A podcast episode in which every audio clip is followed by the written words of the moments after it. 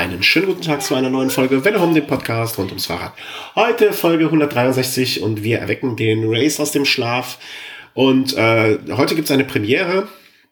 Äh, ich meine, beim letzten Race wäre es gewesen, als der Thomas und ich gesprochen haben. Und aus dem Chat kam, äh, ich übertreibe jetzt ein bisschen, aber kamen Buhrufe, Beschimpfungen und äh, der Björn hat quasi einen äh, Mistgabel-Fackelzug angezettelt. Und äh, es wurde gesagt, besorgt bitte dem Thomas schleunigst neue Hardware. Thomas, bitte, klinge ja, engelsgleich gesagt, getan und äh, wir haben aufgerüstet und es scheint ja wohl auch ganz gut zu funktionieren. Äh, technisch funktioniert es schon mal ähm, und ähm, ja, aus dem Chat haben wir auch schon die Rückmeldung bekommen, dass es ganz gut klingt. Und der Rest wird sich jetzt ergeben. Nur noch der Inhalt besser werden. Ja, jetzt muss nur noch der Inhalt besser werden und die Technik auch durchhalten. Ne, das ist ja, ja sonst wie, äh, wie ich bei einem Radrennen. Ne? Die ersten 20 Kilometer, hui, und so weiter. Und dann kommt der Hunger. Ja, und dann kommt der Hunger.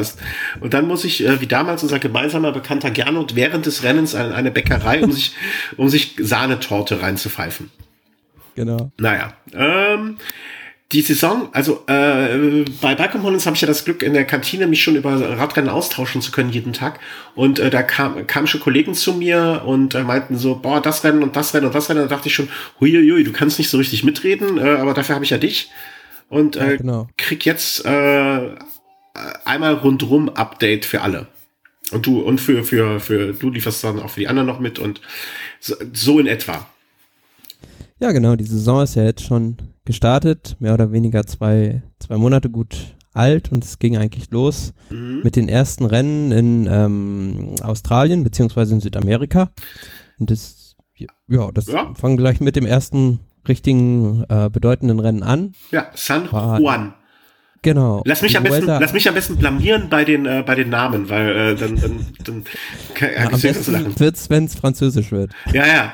Ähm, äh, in San Juan, äh, was ich jetzt äh, territorial geografisch in Südamerika äh, ein, einsortiere. Genau, in Argentinien ist es sozusagen ähm, der Ersatz dafür, dass die Tour de San Luis in diesem Jahr nicht mehr stattfindet aus finanziellen Gründen konnte die nicht mehr auf die Beine gestellt werden. Aber dafür ist die Vuelta San Juan ähm, aufgerückt sozusagen und bietet da den Fahrern ein gutes Programm, um sich sozusagen einzurollen für die Saison. Ja, und ähm, ist das ist das so ein Rennen, was vorwiegend dann auch von den ähm, äh, südamerikanischen Fahrern genutzt wird? Äh, die, wie heißt es genau? Vuelta San Juan? Vuelta a San Juan. Wo, meine ich notiere es, Vuelta El San Juan? A San Juan. A San Wie die Vuelta a España. Juan. Ach so, ja, hätte ich auch drauf kommen können. Ähm, ist das ein Rennen, was so vorwiegend von den Südamerikanern dann genutzt wird oder ist das so, äh, also ich habe jetzt natürlich schon gesehen, wer gewonnen hat, deswegen weiß ich, dass da auch durchaus der ein oder andere Europäer unterwegs ist, aber ähm, grundsätzlich eher so ein südamerikanisches Rennen, während der Rest sich äh, im Down Under rumtummelt? Ähm, bis zum letzten Jahr war die Vuelta San Juan sicherlich eher für die Südamerikaner prädestiniert, aber dadurch, dass es jetzt kein Alternativrennen in Argentinien gibt, sind in diesem Jahr auch ganz, ganz viele Europäer dort äh, an den Start gegangen, um sozusagen ihre Saisonpremiere dort zu feiern. Aber es ist natürlich immer so, die Südamerikaner, die sind halt sozusagen mitten in der Saison, weil da ist ja jetzt quasi Sommer mhm. und dadurch ja sind die relativ kompetitiv gegenüber den äh, Europäern. Mhm. Okay. Ähm, wie ist es denn gelaufen bei der Tour Ach, a San Juan? ähm, ja, es war mehr oder weniger so, dass ähm, die Mannschaft äh, Quickstep, beziehungsweise im letzten Jahr hieß sie noch Ethics Quickstep. Wir müssen uns jetzt erst einmal ja, alle an die. Ich, äh, das kriege ich eh bis, äh, bis frühestens Juli hin. an die neuen Namen gewöhnen. Ja, die Mannschaft heißt jetzt Quickstep Floors in diesem Jahr.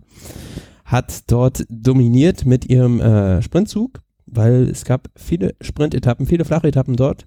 Mhm. Es gab ähm, zwei Etappensiege durch ähm, Fernando Gaviria, einen Kolumbianer, zweimal durch Maximiliano Richese, ein Argentinier, und einmal hat auch Tom Bohnen dort gewinnen dürfen. Also man hatte so das Gefühl, Genau, die teilen es so ein bisschen untereinander auf. Jeden Tag darf mal ein anderer von den Sprintern äh, gewinnen und die hatten auch eigentlich immer einen super Zug dort.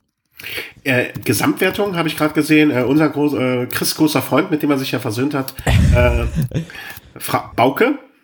Ja, Bauke Mollema. Es gab eine ähm, richtig lange Bergankunft, also ein längerer Berg. Da hat die Etappe Rui Costa gewonnen, mhm. aber kurz dahinter kam halt ähm, Mollema mit ins Ziel und der hat dann dementsprechend auch den Gesamtsieg dort eingefahren, ja. Und noch noch äh, äh, noch interessant, also was heißt noch interessanter, aber mh, hm, äh, äh, herausragender oder wie soll ich sagen, äh, was mich bei, bei der bei, bei, beim Ergebnisanblick, äh, ne, Ergebnisanblick, bei der Durchsicht des Ergebnisses äh, fast von den Socken gehauen hat. Er fährt immer noch und hat wahrscheinlich immer noch das gleiche Gesicht, als wäre er gerade zwölf und man würde ihm die Zigarette wegnehmen wollen, wenn er beim Rauchen erwischt wird.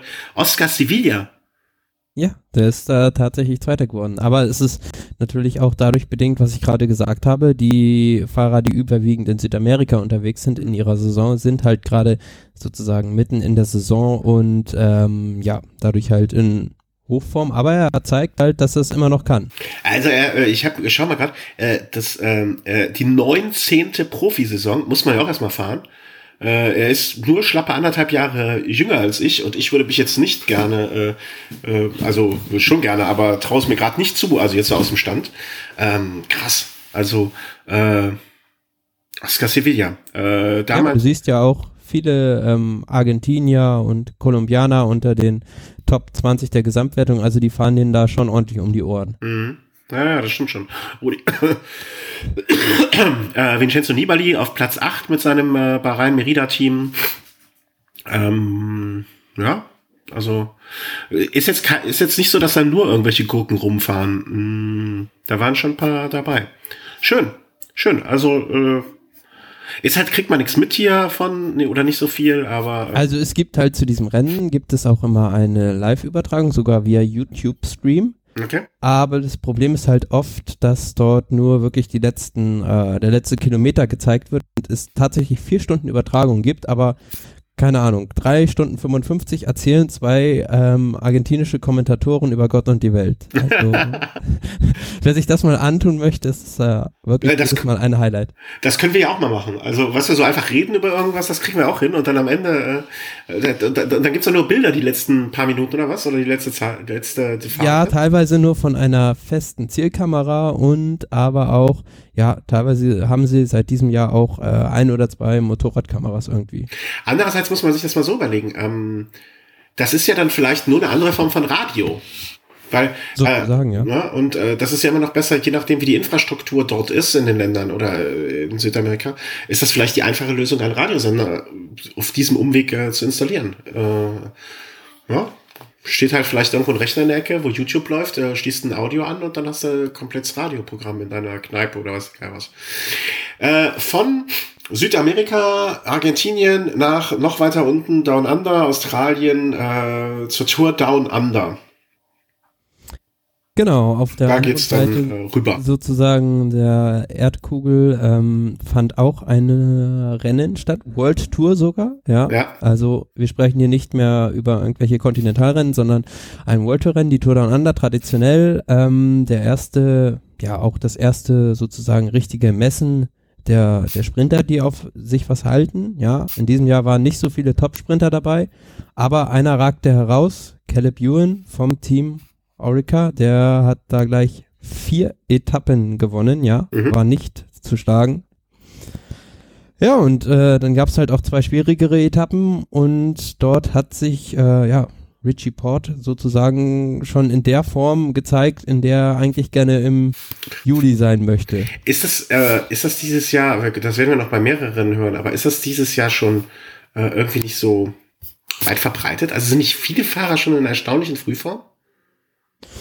Mm, ich würde nicht sagen, äh, dass es anders ist als die letzten Jahre. Fällt es mir also, nur auf. Ja, ja, es fällt vielleicht so auf, weil äh, gerade Rich Sport äh, gerade so gut in Form war bei, bei diesen ganzen Rennen in Down Under und äh, was es da nicht alles gibt. Da gibt es ja nachher noch ein anderes Rennen, über das wir sprechen werden, ja. ähm, wo auch mal ausgebend war. Also äh, ja, okay, dann dann verschiebe ich das mal auf, nach, äh, auf, auf etwas später. Aber ähm, ich hatte so den Eindruck, mein Gott, da sind viele Fahrer dieses Jahr echt schon sehr, sehr früh in der Saison sehr, sehr, sehr, sehr, sehr heiß.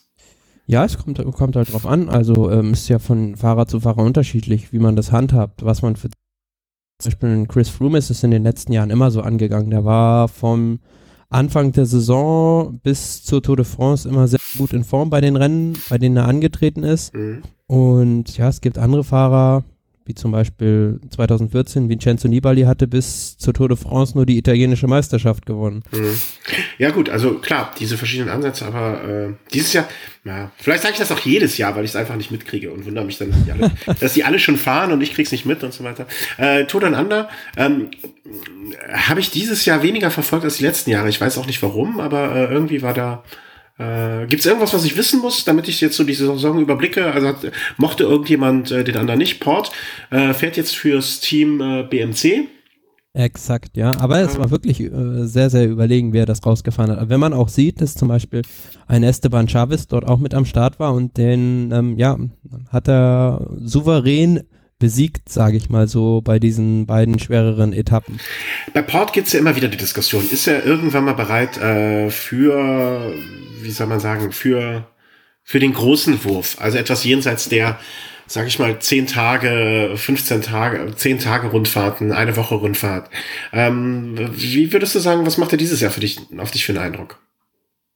Es ist im Prinzip so wie im letzten Jahr und im letzten Jahr ähm, hätte ich ihm schon zugetraut, dass er zu, zumindest bei der Tour de France das Podium schafft. Also auch von der Form her, aber hatte halt extrem viel Pech. Wenn man sieht, dass er glaube, auf der dritten oder vierten Etappe war, das schon eineinhalb Minuten durch einen Reifenschaden verloren hat. Mhm. Und ähm, ja, war aber in den Bergen wirklich teilweise der Einzige, der mit Chris Froome mithalten könnte, konnte. Wenn man da zum Beispiel an diese Etappe an, am Mont Ventoux denkt, wo er auf das Motorrad draufgefahren ist bis dahin, oder aber auch ähm, die eine Bergankunft, ähm, wo er der Einzige war, der mit Froome mitfahren konnte. Also vom Potenzial her auf jeden Fall ähm, jemand, der ganz vorne bei der Tour mitfahren kann, aber es fehlt halt immer dieses Quäntchen Glück. Es fehlt, das Glück oder ähm, ist er im Kopf, also weißt du, vielleicht braucht er einfach so eine längere Anlaufzeit als alleiniger Kapitän in einer Mannschaft. Ähm, dass, dass, das dass, Problem dass er zu früh überfordert war. War halt, dass ähm, er nicht die alleinige Kapitänsbinde sozusagen hatte, wenn man das mal in der ja. Fußballsprache sagt. Ja, da hat, war immer noch ein TJ Van Garderen dabei, der aber im letzten Jahr so enttäuscht hat eigentlich, dass man jetzt gesagt hat, ähm, ja, Port wird bei der Tour der Kapitän sein. Mhm. Ich bin gespannt. Also ich, ich, ich finde ihn da durchaus ein, äh, sympathisch. Er war das auch, der geschwommen ist jetzt im Winter wieder, ne? War das, war das? Ähm, ja, der schwimmt irgendwie ganz viel und verkauft auch irgendwelche Schwimm-Fitness-Programme und. Das wusste ich wiederum nicht. In welchen okay. dunklen Ecken des Internets treibst du dich denn noch rum? Ähm, äh. läuft auf diversen Fernsehsendern auch öfters in der Werbung. Ah, ich, ich schaue zu wenig Fernsehen vielleicht. Hm. Das kann sein. Äh, okay. Ah, das wusste ich nicht. Äh, also auf dem äh, Sender mit E am Anfang und Sport am Ende, oder was? Muss ich ja noch äh, Ja, es könnte sein. Ah, okay. Naja, aber finde ich auch, eine, also ich, ich finde sowas ja einen sympathischen Ansatz. Die Leute, die nicht nur immer äh, stumpf ihre Kilometer runterspulen, sondern auch mal was anderes machen. Also Tour d'Amanda, äh, Richie Port, Gesamtsieg und äh, zeigt sich in guter Form. Ich, ich drücke ihm ein bisschen die Daumen. Ich mag den ja. Ich weiß gar nicht warum. Irgendwie so ein, so ein, so ein, so ein, so ein Vielleicht, weil er so viel Pech hat. Ja, das kann sein. Ähm, das so Underdog, äh, Underdog ist er ja nicht, aber so so so Außenseiter auch nicht so richtig, aber naja. Du hast ja ein Rennen, äh, habe ich noch nie was von gehört. Äh, Knuddelrennen. What the ja, what? das Cadel Evans Great Ocean Race. Ähm, aber warum Knuddelrennen? der äh, ehemalige Spitzname von Cadel Evans. Jetzt sind wir aber ganz weit, ganz tief drin äh, in, in, in der Aufnahme. Was, was wo, äh, was? Jetzt hier passiert komische Sachen im Internet bei mir. Hörst du mich noch? Ja, ich höre okay. dich noch wunderbar. Ähm, genau, und das war. Moment mal kurz, da muss ich jetzt nochmal drauf zurückkommen. Entschuldigung, wenn ich dich unterbreche. Aber Knuddel hieß Kettle Evans? Ja, war einer seiner Spitznamen mal. Aber wie, woher weißt du denn, also ich dachte schon immer, der Chris wäre verrückt, aber.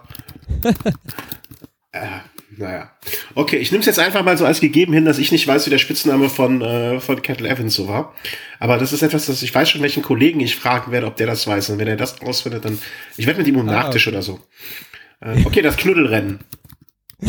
Ja, genau, auch ein World Tour Rennen, in diesem Jahr erstes, zum ersten Mal ein ähm, World Tour Rennen und es gab einen Sieg eines Deutschen, der ja, für mich eigentlich auch etwas überraschend, durch Nikias Arndt kam. Ähm, ich habe dem letzten Jahr einen Flieger Tipps gegeben, als wir uns unterhalten haben. Deswegen startet er diese Saison richtig durch. so, okay. Ja, er war auch schon bei der, bei der Tour, Tour Down Under am Start, aber konnte sich da im Sprint nicht so hervortun. Aber dieses ähm, Cadel Evans Race ist halt von der Topografie auch etwas schwieriger und es waren zum Schluss wirklich nur noch, ja, ein paar schnelle Leute dabei und richtig gute Fahrer. Und ja, auch wieder Richie Port hat dort eine ähm, zentrale Rolle gespielt, hat da kurz nach der letzten Steigung nochmal angegriffen und war es sogar Chris Froome persönlich, der Richie Port äh, mit einer Ablösung zurückgeholt hat und dann konnte sich im Sprint Nikias Arndt durchsetzen. Hm. Letztes Jahr, ich erinnere mich noch äh, bei der Tour of Yorkshire, die ja auch in so eher welligem Terrain äh, war, äh, da war er auch ganz gut unterwegs. Also ich weiß nicht, äh, scheint wohl ein Fahrer zu sein, der in so, äh, der ist ja noch relativ jung jetzt, äh, in so, so welligen Gegenden ähm, ganz gut dabei ist. Ja, hat auch einen sehr unorthodoxen Sprintstil. Also zum Beispiel diesen Sprint ist er fast komplett im Sitzen gefahren. Ähm, ja, okay. aber ist damit sehr erfolgreich. Naja, genau, also wer Erfolg hat, hat recht. Okay. Äh, Nikias Arndt, herzlichen Glückwunsch. Ähm, Wäre vielleicht. Ich habe, ich ärgere mich im Nachhinein, dass ich ihn damals nicht einfach auf ein Interview angequatscht habe. Ähm, hm. Weil mittlerweile wird, also auch damals war es wahrscheinlich nicht ganz so einfach, aber das Und hätte man. Viele natürlich auch immer noch vergessen, er hat ja schon einen äh, Grand Tour-Etappensieg. Ach echt? Ja, im letzten Jahr beim Giro die letzte Etappe. Ah, ja, ähm, ja hat eigentlich Giacomo Nizzolo gewonnen, der wurde aber dann disqualifiziert und dadurch hat Nikes Arndt die Etappe gewonnen. Stimmt, aber das ist auch, äh, das finde ich auch immer komisch, weil äh, ich, da muss ich immer wieder an Robert Förster denken, der auch einmal in Mailand die letzte Etappe vom Giro gewonnen hat, glaube ich. Oder war das in ja. der Vuelta in Madrid? Nee, ich glaube, der ja, hat 2006 ja. die Schlussetappe gewonnen ja, beim Giro. Nie irgendwie, also ich glaube, das einzige und erste Mal, dass er bei einer Grand Tour eine Etappe abgeschossen hat, aber dann äh, sowas irgendwie. Äh, Bewegendes oder, oder Herausragendes oder wie man das auch bezeichnen mag. Ähm, ja. So, wo sind wir denn? Ich bin von den ganzen Tabs und alles. Äh, jetzt kommen wir dahin, äh, das, das kann ich aussprechen. Äh, das ist das nächste auch. Ähm, Dubai-Rundfahrt. Da wiederum habe ich was mitbekommen. Das war so die erste, äh, also Nikias Arnsieg habe ich mitbekommen. Und ähm, bei der Dubai-Rundfahrt, da habe ich auch mitbekommen, dass, äh, so, wie soll man sagen, äh, Kittel ähm, ganz gut drauf ist, dass äh, Kittel sich gerne prügelt und äh, was, was gab's noch? Alle Etappen. Dass Dege ganz gut drauf ist. Dass Dege ganz gut drauf ist, genau. Das war so die Quintessenz des Ganzen. Ähm, okay. Ursprünglich waren bei dieser Rundfahrt, ähm, meine ich, fünf Etappen angesetzt. Aber eine Etappe konnte aufgrund eines Sandsturms nicht gefahren werden und dadurch fiel eigentlich die einzige schwierige Etappe zum Hatterdamm ähm, weg. Ja. Ja, Deswegen war es eher so eine Rundfahrt, die auch nur von Sprintern gewonnen werden konnte, sozusagen. Kann man das so sagen? Ja, ne? Ja, äh, Marcel Kittel hatte die Rundfahrt im letzten Jahr schon gewonnen. Da hat er sich an diesem Hatterdamm übrigens auch ganz gut geschlagen. Ähm, und ja, es haben tatsächlich, ähm, wurden alle Etappen von Deutschen gewonnen. Drei Etappen hat Marcel Kittel gewonnen. Einmal hat John Degenkolb sogar einen äh, Massensprint gewonnen. Und ja, ähm, die Quintessenz war so ein bisschen, dass äh, Kittel momentan besser in Form ist als Mark Cavendish. Aber da möchte ich gerne, äh, ähm, äh, wie heißt er? Wie hieß er? Dumbo. Äh, Rolf Aldag. Ja, genau. Äh, Rolf Aldag von heute äh, habe ich das Interview noch gelesen. Lasst den Kittel in Dubai gewinnen. Wir gewinnen bei der Tour.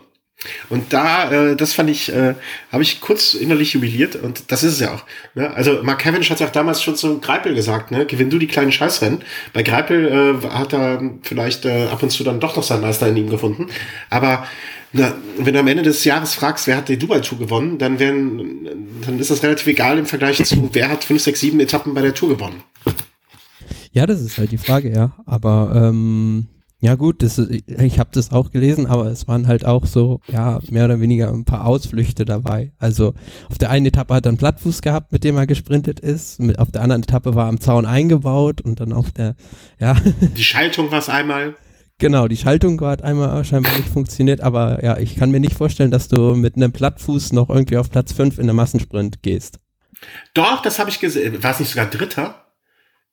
Ich glaube, ja, das ist, äh, ist ja auch egal. Also ja, Das kann ja höchstens äh, ein Schleicher gewesen sein. Also wenn der Reifen platt ist, dann äh, fährst du nicht mehr weiter. Ein Cavendish fährt auch ohne Reifen auf den ersten, zweiten, dritten Platz. Ähm, ja, sage ich ja auch, ja. Aber weißt du, diese Ausreden werden auch von anderen immer wieder benutzt.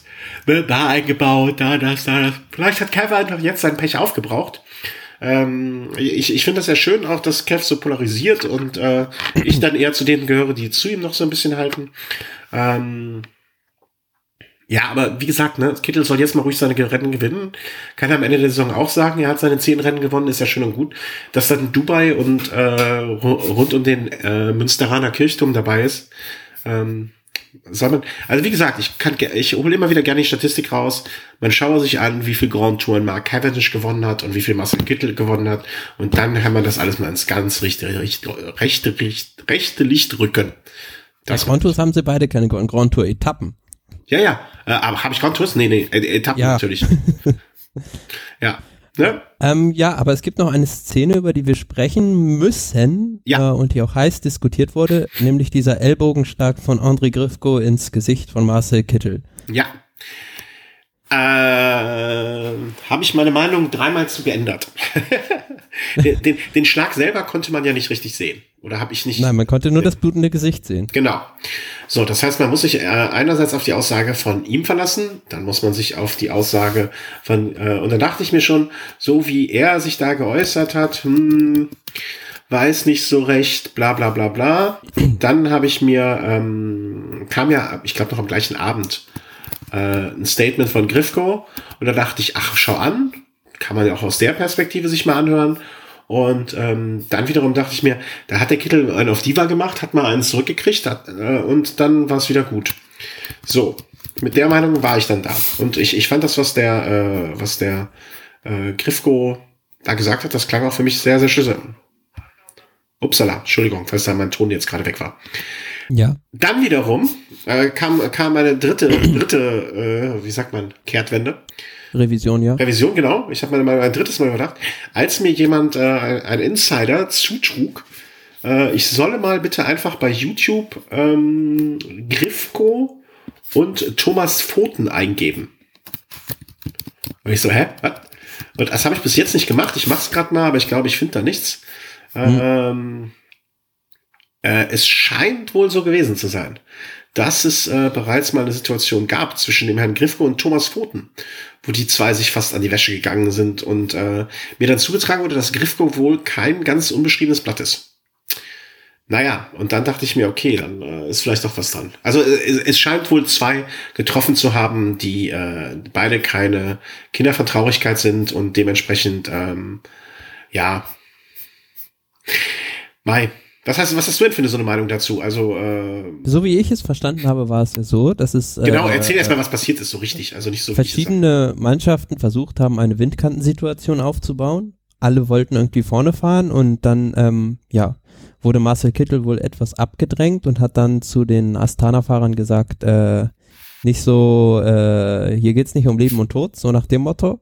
Und dann äh, ist diese Aktion dabei wohl herausgekommen. Ja, und ähm, ja, was soll ich dazu sagen? Also es ist ja kein Geheimnis, dass vor allem in, in den Massensprints es dann ja mit äh, teilweise auch Hieben und Schlägen zugeht. Und ja, das ist jetzt, muss ihn natürlich auch extrem unglücklich getroffen haben mit dem mhm. Ellbogen. Das ist dann gleich so, also du konntest ja auch sehen, der hatte hinterher einen richtigen Cut über dem Auge. Also. Mhm.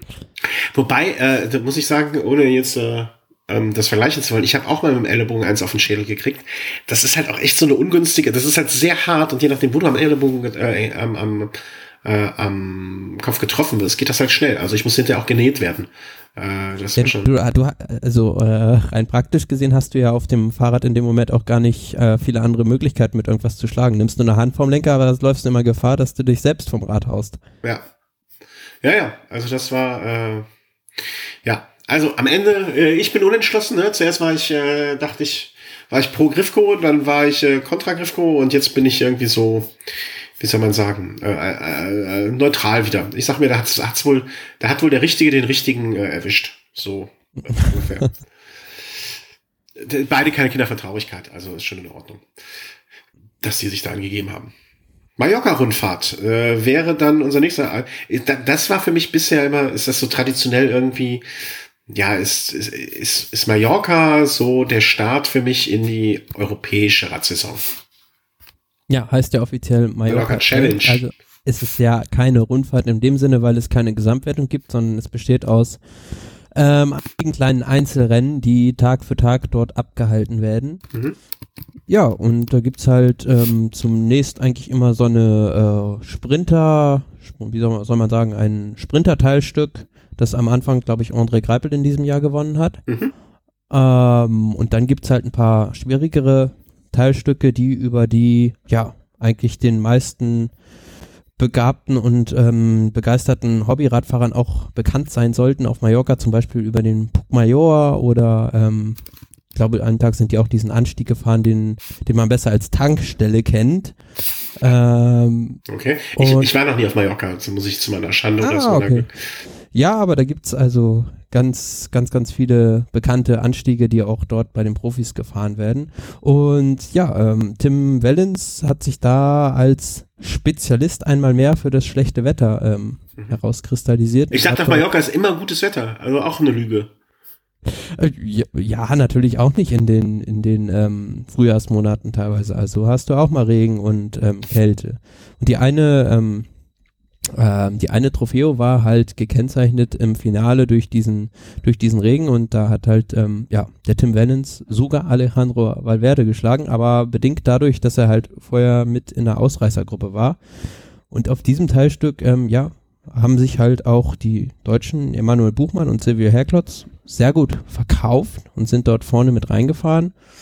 Und ja, zum Schluss gab es dann noch wieder eine Angelegenheit ähm, für die Sprinter ähm, in Palma, glaube ich, selbst ist die Ankunft gewesen. Und da fährt man auch, sind sie, glaube ich, vorher über den Col de Sacreux gefahren. Das ist halt so ein, ja, auch so ein ortsbekannter Anstieg. Und da haben, glaube ich, Nairo Quintana und Alejandro Valverde, die haben zwischendurch mal ihre Form getestet, sind da aus dem Feld rausgefahren, wurden dann aber, hatten auf dem flachen Kurs keine Chance zum Schluss. Und da gab es dann, glaube ich, diese Szene, wo ähm, der Daniel McLay hat das zwar gewonnen, aber wurde zuerst nicht zum Sieger erklärt, weil das Zielfoto so knapp war, dass man da wirklich dreimal hinschauen musste. Mhm. Im Ziel gab es dann halt noch die, diese Szene, dass der mit einem Fotografen kollidiert ist. Okay, also alles mitgenommen, also alles abgerissen, was da abzureißen war, ja? Ja, sozusagen. Aber es stellt sich natürlich auch wieder die Frage, warum. Was treiben die sich darum? Die Fotografen, ja. Genau, ja. Also. Ja, ja, die Fahrer haben schon einen Job da, aber ja, ähm, das, das wird sich ja wieder auch die, die, diese Saison, die Diskussion um die Motorräder habe ich ja letztens auch, ist auch schon mal wieder irgendwo aufgeflammt. Ähm, ich glaube, das wird eine never-ending Story sein. Also ich glaube, ich, ich habe mich mittlerweile damit abgefunden, dass das uns wohl immer äh, ähm, begleiten wird. Was will man machen? Ja, aber es war ja ein stationärer Fotograf, also es war jetzt nicht einer auf dem Motorrad. Ja, ja, aber äh, statt, also ja, aber der ist ja trotzdem, was treibt er sich da so im Zielbereich rum, dass er andere Menschen gefährden kann? Ja, denke ich mir auch. Mit der Kamera kann man, muss man ja nicht äh, fünf Zentimeter vor die ja. Nase der Fahrer gehen. Ja, ja, genau, genau, genau. genau. Hat ja auch ein Objektiv. Dafür gibt es Objektive. Du nimmst mir die Worte aus dem Mund. Ja. Ja, machen wir weiter. Machen wir weiter. Wir haben viel zu erzählen, deswegen halten wir uns diesmal auch nicht sehr lange bei den einzelnen Rennen auf. Ich habe auch gesehen, genau. eins haben wir schon übersprungen, äh, ohne dass wir es wollten. Habe ich jetzt rausgekürzt schon. So, jetzt wird's, ab jetzt wird's schwierig für mich. Äh, Grand Prix, Grand Prix Marseillais. Das hätte ich noch hingekriegt. La Marseillaise. Genau. Der Auftakt in Frankreich, der Saisonauftakt, auch tatsächlich gewonnen vom französischen Meister Arthur Vichot. So ähm, in einem Sprint einer kleinen Gruppe. Mhm ja, ist halt so ein, ein Tagesrennen an der französischen Küste, das traditionell eigentlich den Auftakt zur französischen Radsportsaison bildet. Und dann danach gleich das erste sozusagen Mehretappenrennen in Frankreich, der Étoile de Bessèges, also der Stern von Bessèges in der Gesamtwertung gewonnen von einem jungen Franzosen. Ähm, da muss selbst ich mich strecken, um den auszu richtig auszusprechen wahrscheinlich. Lilian Calmejean, würde ich jetzt sagen. Ach, du, bist ja. jetzt, du bist jetzt auch viel zu schnell für mich gerade. Ich, ich komme gar nicht mehr mit. Ähm, äh, das, also wie fasse ich das denn? Ja, ja. Äh, äh, wie spricht man den aus? Lilian Calmejean. Ja. Also das kann ja, ich noch besser aussprechen äh, sprechen als den Namen des Rennens. Ähm, Okay, äh, das erste Mehretappenrennen, französische. Genau, also es gibt ja sozusagen, ähm, glaube ich, auch ein, zwei schwerere Abschnitte, aber schwer halt in Anführungs- und Abführungszeichen, ja. Also unter anderem hat äh, Alexander Christoph dort bewiesen, dass er sehr gut in eine sehr gute Frühform hat. Ähm, mhm. Auch schon, hat er eine Etappe gewonnen. Ja, und ähm, zum Schluss gab es dann ein Zeitfahren, das dann, glaube ich, ähm, Toni Gallopin für sich entschieden hat, aber in der Gesamtwertung eben dieser junge Franzose vorne. Okay. Ja. Äh, machen Gehen wir weiter. weiter, die Küste ja, ja. runter. Die, ja, die Küste. Ins, äh, es liegt Valencia. Du bist, du hast in Spanien gelebt. Äh, nicht ich. Genau, Valencia liegt ist das an der Küste? Äh, die Mittelmeer. Ja, genau. Die Mittelmeerküste weiter runter. Äh, warte mal. Jetzt muss ich aber Google Maps. Also, äh, welche Costa ist das? Costa, das ist südlich der Costa Dorada. Äh, Costa Blanca. Ah, Valencia, boah, bin ich schlecht in Geografie. Valencia, Google Maps. Weil ich war doch, aber das ist, wie, welche, welche, welche, äh, welche Provinz ist das denn eigentlich? Valencia. Ja, ach so, das ist die, hm, ja, das ist dumm. äh, nein, ich möchte da jetzt nicht hinfahren. Also ich würde da schon gerne hinfahren. Ah, okay. Hätte ich jetzt, ah, muss ja, okay, okay, okay. Ich bin wieder, im, ich bin wieder im Bilde sozusagen mit meinem. Ah, okay, Geograf jetzt hast du auch deine Geografiekenntnisse. Ja, jetzt äh, bin ich wieder, äh, bin ich wieder da, wo ich hin will. Also, äh, Valencia. Wie heißt das Rennen? Grand Prix de Valencia, Valencia Rundfahrt. Äh, Vuelta a Comunidad de Valencia, glaube ich. Ja, man kann es sich auch einfach machen, ne? Ja, zu Deutsch die Valencia Rundfahrt. Genau. ähm, Toni Martin, also steht hier. Toni. Genau, Toni Martin mit seinem ersten Saisonsieg und gleichzeitig auch seinem ersten äh, Profisieg im Trikot des Teams Katusha. Alpecin. Genau, wie es ja jetzt heißt. Und hat dort aus einer kleinen Gruppe heraus, hat er ähm, sich abgesetzt und ja, einen relativ spektakulären Solosieg herausgefahren. Ich glaube, es war die, war die äh, zweite Etappe der Rundfahrt, die mhm. Toni Martin da für sich entscheiden konnte. Äh, bei solchen Situationen, ich habe ich hab davon den Ausschnitt gesehen auch, ähm, frage ich mich, warum versucht er sowas nicht öfter? Das erinnert mich so ein bisschen an den ganz, äh, an, auch an, an, an Vinokurov früher, weißt du, wie er in Paris damals die letzte Etappe gewonnen hat. Auch so ein bisschen an, äh, ich will nicht sagen Jens Vogt, der öfter mal so Solo-Ausritte dann da versucht hat, aber so, so kurz oder nicht ganz, nicht ganz nah am Ziel, aber auch nicht äh, so ganz kurz vorher. Warum versucht er sowas nicht? Also er ist doch, er ist doch tempobeständig und er kann, er sollte doch sowas eigentlich gut können. Aus kleinen, ähm, aus kleinen Gruppen heraus sicherlich, aber so jetzt aus einem geschlossenen Peloton heraus würde ich ihm das nicht so zutrauen, weil er zum Beispiel, denke ich, nicht so den Antritt hat wie ein Fabian Cancellara, der sowas oft gemacht hat, oder ähm, ja, ihm fehlt da halt einfach so, so die. Ja, dann soll, er, dann, dann, soll er sich zurückfallen lassen, weißt du, und dann so ganz langsam dein Tempo aufnehmen. Okay. und also links vorbei. Ja, aber, ne? aber, aber, aber sowas auf, auf welligem Terrain, so mit Dritt- und Zweitkategoriebergen, also das passt schon gut zu ihm und das mhm. macht er ja, probiert er auch öfters mal. Aber viel zu selten, finde ich noch. Also ich würde, ich würde ihm da gönnen, äh, wünschen, dass er mal weniger nachdenkt und äh, mehr Selbstvertrauen in solche Sachen. Weil, wenn man mal ehrlich ist, außer Zeitfahren macht er, äh, äh, klar, wenn er sich jetzt mit der Rolle desjenigen, der die, äh, der, der Sachen vorbereitet, der Gruppen wieder zurückholt und so weiter, wenn er, sich da, wenn er damit zufrieden ist, ist es ja okay, da will ich ihm ja nicht dafür, ne, ist ja sein Bier. Aber ich finde schade, dass er da dieses Talent so wenig nutzt. Ich, ich, ich würde mir wünschen, das öfter von ihm zu sehen.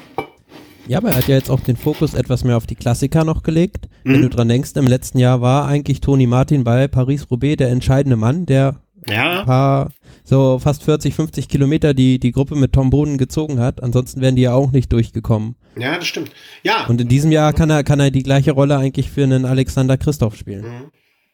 Ich, ich finde ja so Teamplayer auch toll. Ich, äh, ich fände es eine Schade, wenn er es weniger aus seinem Talent macht, als es eigentlich möglich wäre, um es so rum auszudrücken. Aber naja. Rege ich mich schon wieder auf hier. Weißt du? ja, er macht, er macht, er macht schon viel daraus. Also niemand hätte erwartet, dass er im letzten Jahr nochmal Zeitverweltmeister macht. Äh, oder wird, besser gesagt. Ja, Und das stimmt ja auch. Also es war schon eine ziemliche Überraschung. Äh, es ist schon Meckern auf hohem Niveau, da gebe ich dir vollkommen recht, aber ähm, trotzdem. In solchen Situationen denke ich mir immer, was, was hätte man da noch mehr draus machen können? Oder was, aber äh, er hat ja jetzt vielleicht noch ein paar Jahre, ein paar gute Jahre noch bei Katusha. Dann werden wir mal weitersehen. Genau, ja, und Quintana? Der Rund Genau, bei der Rundfahrt hat Nairo Quintana ähm, auch erstmals gezeigt, was er so drauf hat in diesem Jahr. Relativ beeindruckend bei einer Bergankunft. Ähm, ja. Hat er alle anderen ja relativ deutlich distanziert. Zweiter ist, glaube ich, an dem Tag Mehavi Kudus geworden vom Team äh, MTN. Mhm. Und ja, war schon äh, sehr beeindruckend, was der Nairo Quintana da für eine Frühform an den Tag ja. gelegt hat. Also da habe ich auch gedacht, relativ Also als ich das gesehen habe, dachte ich an, ich glaube, glaube, glaube, ähm, wenn er sich nicht dieses Jahr mit dem Double da übernimmt, äh, was er ja anpeilt, da kommen wir später noch zu, ähm, wenn er sich damit nicht übernimmt, glaube ich, dass der, dass es Froome dieses Jahr, vorausgesetzt die Saison läuft jetzt ohne irgendwelche großenartigen Überraschungen, dann wird es dieses Jahr schwerer, schwerer als jemals zuvor für Froome, oder? Ich glaube. Mm, ja, bei der Tour ist halt der, ist, da sehe ich das Problem, dass der Parcours nicht so auf Quintana zugeschnitten ist. Also ja. es gibt jetzt nicht so viele Etappen, wo es lange Anstiege gibt, wo er großartig da Zeit rausfahren könnte. Mhm. Und von daher denke ich eher spekuliert auf den Giro und dann äh, schaut er, was, was bei der Tour noch geht. Also da sehe ich Froome momentan relativ einsam an der Spitze. Echt? Ähm, vielleicht bin ich, vielleicht bin ich dadurch, aber bin ich gerade jetzt im Moment auch so drauf, weil ich mir denke, okay, von Froome hat man, also der Froome muss ja auch erstmal was auf den Tisch legen. Ähm, ja, ich glaube, also äh, dieses Rennen, was wir halt vorhin ausgelassen haben, mhm. um es nochmal zu erwähnen, die ja. Harold Sun Tour, die nicht in diesem Jahr von ihm gewonnen wurde, war seit 2012 das erste Rennen, das Chris Froome als erstes in der Saison bestreitet und das er nicht gewinnt. Siehst du? Sag ich ja. Meine Rede. Und das ohne, dass ich es wusste. Äh, das sind äh, alles bei mir ein Kaffeesatz. Äh, ja, also ich bin gespannt. Also äh, ich so, so, obwohl ich nach wie vor Chris Froome die Daumen drücke bei der Tour dann, ähm, obwohl er ja meine Lieblingsklamottenfirma verlassen hat, ähm, obwohl das alles der Fall ist, glaube ich, dass es für die Spannung natürlich immer schön ist. Also da habe ich am liebsten, wenn ich nicht so Präferenzen wie damals in den Mitte der 2000ern habe, äh, dann ist ja vor allen Dingen wichtig für mich, dass es spannend ist. Ja. Ähm, ja, Quintana, äh, Valencia-Rundfahrt äh, ging es zur Sache. Als nächstes kommen die ersten richtigen italienischen Rennen, die gefahren wurden. Genau, dann gab es auch den äh, Saisonauftakt in Italien, traditionell mit dem Grand Prix Costa degli Etruschi, also dem großen Preis der Etrusker. ich, ich, finde diese martialischen Namen bei den Italienern äh, schon ganz nett. Also es hat was. Also nicht, ja, nicht, wie, nicht wie rund um den Finanzplatz Bonn, äh, Frankfurt-Eschborn oder so. Das sind halt noch traditionelle Rennen. Sozusagen. Ja, das sind ja, halt noch also Namen. Noch nicht von äh, Firma Hugendubel XYZ gesponsert. Genau. Wobei Hugendubel natürlich als Buchhandel, als alter traditioneller Münchner Buchhandel jetzt auch äh, Berechtigung hat. Aber du hast schon recht. Hugendubel. Ähm, ist natürlich, muss man dazu auch sagen, ein Rennen, was jetzt nicht so hochkarätig besetzt ist. Also prominentester Fahrer, der an den Start gegangen ist, war eigentlich Diego Lisi und war auch der große Favorit. Ähm, trotzdem hat es keiner geschafft, am diesem letzten kleinen Anstieg an seinem Hinterrad zu bleiben und somit hat er mit wenigen Sekunden Vorsprung auf das äh, jagende Feld dieses Rennen gewonnen. Mhm. Und das zweite Rennen, was traditionell in Italien dann am Anfang der Saison stattfindet, ist die Trofeo Laigueglia. Ähm, ja, in diesem Jahr gewonnen von Fabio Feline. Und bei Fabio Feline denken sicherlich viele immer noch an den äh, schweren Sturz, den er, ja. den er im letzten Jahr hatte. Ja, ich glaube, es war beim Amstel Gold Race, als er sich selbst irgendwie ins Vorderrad gefasst hat und dadurch äh, ah, den Kopf gestürzt ist. Ja, ah, ich erinnere mich. Dunkel, aber sehr schmerzhaft. Ja. Aber auch, auch eine Wahnsinnsgeschichte eigentlich. Ich glaube, er hatte sogar ähm, einen Schädelbruch und ähm, ist dann zurückgekommen und hat jetzt wieder einen äh, Sieg einfahren können. Ja. Oh, will ich gar nicht hören. Schädelbruch. Oh Gottes Willen. Wir schnell weiter, bevor die Italiener mir noch mehr den Tag versauen. Ähm, kommen wir zu einem Rennen, ähm, wo am Abend vorher in der Bar ausgemacht wurde, hey, pass auf, Valverde, mache du, haben wir Ruhe, alles gut, du gewinnst, letztes Jahr hast du gewonnen, dieses Jahr gewinnst du, gewinn die nächsten zehn Jahre noch, ist egal. So ist es gelaufen. Machen wir uns nichts vor. Ja, ist halt die übliche muss ja Rundfahrt gewesen, wobei diesem Jahr ein, ja, also kann man nicht oft genug loben, ein spektakuläres Solo von Alejandro Valverde, der Ach, da ist, da ist doch keiner nachgefahren mehr. Äh, der, der hat das gekauft. Das ja, also, ja gut, wenn man sich also irgendwie 70 Kilometer vor dem Ziel absetzt und dann das so durchzieht, also Chapeau. Und, ja, ähm, äh, äh, klar, also ne, äh, glaube ich Kategorie Zweierberg. Ähm, vorher hat noch zwei andere Fahr Fahrer das Rennen bestimmt. Kategorie Zweierberg, er hat sich dann vom Feld abgesetzt, richtig angetreten, ist glaube ich auf drei, relativ schnell auf drei Minuten weggefahren. Und diese drei Minuten wurden dann nicht mehr eingeholt bis zum Ende des Rennens. Habe ich, glaube ich, so richtig zusammengefasst. Oder ist noch auf zweieinhalb Minuten runter eingedampft? Ja, genau. Also hat sich ja sozusagen an der Schwierigkeit des Tages eigentlich schon ähm, aus dem Staub gemacht und dann ward er nie wieder gesehen, ja. Mhm. Ähm, aber bei dem Rennen auch ähm, vom Team äh, ähm, Bora Hansgrohe, Patrick Konrad aus Österreich, Dritter geworden. Mhm. Und auch äh, Silvia Herklotz und Emanuel Buchmann wieder sehr gut platziert. Mhm. So, so die ganzen jüngeren äh, deutschen Fahrer, die in diesen Teams da unterwegs sind, alle so mit keinen spektakulären äh, Vorstellungen, aber so alles solide. Also das macht einem so ein bisschen, ähm, mir ist sowas auch ein bisschen lieber, als wenn die jetzt schon irgendwelche großen Dinge abschießen. So, das sollen sie lieber in zwei, drei Jahren, aber die bauen gut auf, hat man den Eindruck. Ja, da sieht man, also die, die scheinen da einen gut systematischen Saisonaufbau auf die äh, Höhepunkte hin haben. Und bei Bora hat man ja auch gesagt, man will da irgendwie langfristig auch deutsche Fahrer in Richtung Rundfahrten aufbauen. Ja, und das äh, macht auf jeden Fall Hoffnung. Ja, also gute Arbeit. Äh, ich habe bis vor kurzem gar nicht gewusst, was Hans Groh überhaupt für eine Firma ist, also was sie überhaupt machen. Äh, nicht? Nein, wusste ich nicht. So. Und das habe ich auch, äh, äh, das habe ich dann in einem Kneipen- äh, oder Gaststättengespräch, ging jetzt dann auf einmal, äh, in, in anderem Zusammenhang kam wir auf äh, so Badezimmerarmaturen und so weiter und so fort. Und dann fiel der Name Hans Grohe. Und in dem Moment hat es bei mir auch noch nicht geschaltet. Aber dann später, erst so im Laufe des Abends, dachte ich, Hans Grohe, ach ja klar, das ist ja auch der Sponsor von Bora. Äh, also Team, der Co-Sponsor vom Team Bora. Das hat sehr, sehr lange gedauert. Ich muss meine Leitung Hast du noch nie auf die, die Badarmaturen äh, auf irgendwelchen. Doch, haben wir ja hier sogar selber im, im Bad. Also ich, ja. ich wohne hier in der Mietswohnung, wir haben da selber so Hans Groh-Dinge, habe ich noch nie drauf geachtet. Ja. ja. Aber was, um zum Rennen zurückzukommen, ja. also ähm, für alle, die es sich mal anschauen wollen, es gibt ein äh, Video oder ein, ja halt ein Video mit einer sehr spektakulären Szene von Alejandro Valverde, wie er wirklich bei Tempo 70 abhebt und äh, es mhm. aber trotzdem schafft, sein Rad irgendwie unter Kontrolle zu halten. Mhm. Habe ich, hab ich nicht gesehen. Hast du den Link irgendwo parat? Ist der ja, kann ich ja kurz, kann ich dann reinstellen?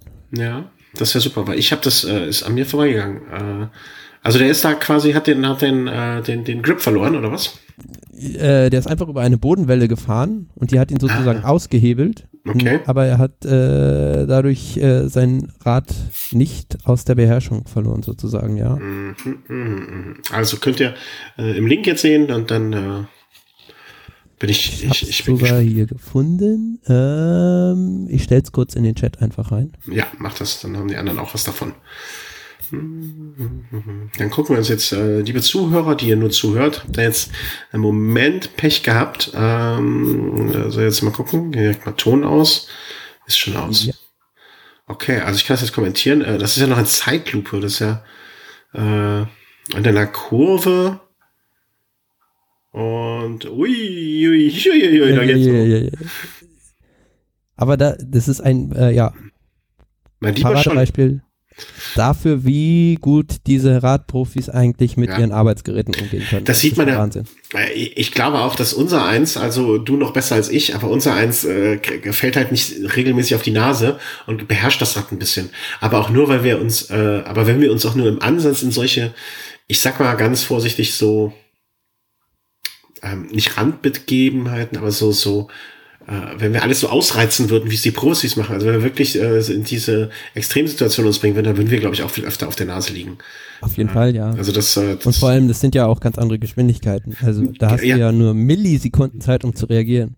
Ich glaube, und da, die denken auch gar nicht nach, sondern das ist alles Instinkt, äh, was dann da passiert. Ähm, ja. Krass. Ja, äh, der kann sogar, der Herr, der Herr Valverde kann fliegen. ja. ähm, bleiben wir in Spanien, in der Gegend, äh, wo ich vor gar nicht allzu langer Zeit auch meinen Urlaub mal verbringen durfte. Oh, das ist schon ewig her, sehe ich gerade. Äh, Andalusien, Andalusien-Rundfahrt. Genau, ja, die Andalusien-Rundfahrt hat ähm, gestern begonnen. Ähm, ein weiteres relativ schwieriges Vorbereitungsrennen in Spanien. Mhm. Und ich darf auch dazu sagen, ja, die erste Etappe gestern wurde in äh, Rincon de la Victoria gestartet, wo ich äh, auch selbst mal ähm, kürzere Zeit gewohnt habe und kannte die Strecke dadurch so ein bisschen. Die sind halt nach Granada gefahren. Ja, und ähm, Genau, ja. Und ähm, die Leute, die halt dabei waren, waren halt ähm, schon relativ hochkarätige Fahrer, wie zum Beispiel Alberto Contador, Alejandro Valverde, Mikel Landa, Wouter Pouls und, und, und, auch Thibaut Pinot unter anderem. Und gestern, ja, bei der ersten Etappe hätte man gar nicht gedacht, ähm, gab es schon, ähm, ja. Direkt einen, auf die Fresse. Direkt auf, also den ersten Berg des Jahres hat Alberto Contador direkt zur vollen Attacke genutzt und ähm, hat sich da wirklich ausgetobt und ja, kam dann über die Kuppe dieses Berges zusammen mit Alejandro Valverde. Am Ende lief dann aber eine kleinere Gruppe wieder zusammen, aus deren Sprint Alejandro Valverde die Etappe gewonnen hat. Mhm. Also ich habe daraus äh, folgende äh, Lehren gezogen. A, ich muss viel mehr darauf achten, dass ich das rote Trikot anfange zu hassen, weil am Anfang habe ich so gedacht, ja, okay, drauf geguckt. Ich habe mir, äh, hatte gestern Abend zum Glück ein bisschen Zeit und habe mir so ein bisschen so, du hattest den Link geschickt, irgendwie ab Minute 8.30 oder so geht's rund. Da habe ich reingeguckt und dachte ich mir, ja, wenn der, wenn der Thomas das sagt, dann lohnt sich das bestimmt. Und habe mal reingeguckt. Und dann dachte ich so, ah, hatte so, hatte mir gar nicht vorher durchge durchgerichtet, so richtig durchgelesen, wer da mitfährt und alles. Und dann dachte ich so, ah, rotes Trikot, okay, gibt Gas, hm, rotes Trikot, wer ist das? Jack Sigerford? Mollema, ist Mollema dabei? Nee, ist viel zu doof. Also, nee, der sieht anders aus, schwarz, äh, Mollema nicht. Und dann dachte ich so, ach du Scheiße, das ist ja der Contador. Äh, wirklich, also, äh, fuhr natürlich sofort auf Krawall. Äh, meine große Hoffnung, ne, der alte Mann verliert immer Kraft über die Saison und das hält er nicht ewig durch. Das war so mein Gedanke dann. Mm, ja, wobei ich dazu sagen muss, also das Trikot ist für mich, äh, ist von generell von Trek, äh, Segafredo ist eines der schönsten, finde ich, in diesem Jahr im, Findest du? Fahrerfeld. Ja. Ich bin noch unentschlossen. Also ich fand diese, diese Track-Trikots, dieses Schwarz mit den weißen Streifen und dem Weiß oben früher, fand ich nicht so toll. Jetzt bin ich noch unentschieden. Aber ich mag das, glaube ich, generell nicht so super gerne, wenn ein Trikot quasi so zweigeteilt ist. Weißt mhm. du, wenn, wenn, wenn die untere Hälfte ist ja sozusagen äh, in, in, in den dunkel gehalten und oben rot und in der Mitte der Cut, ich glaube, das ist nichts, was mir wirklich gut gefällt.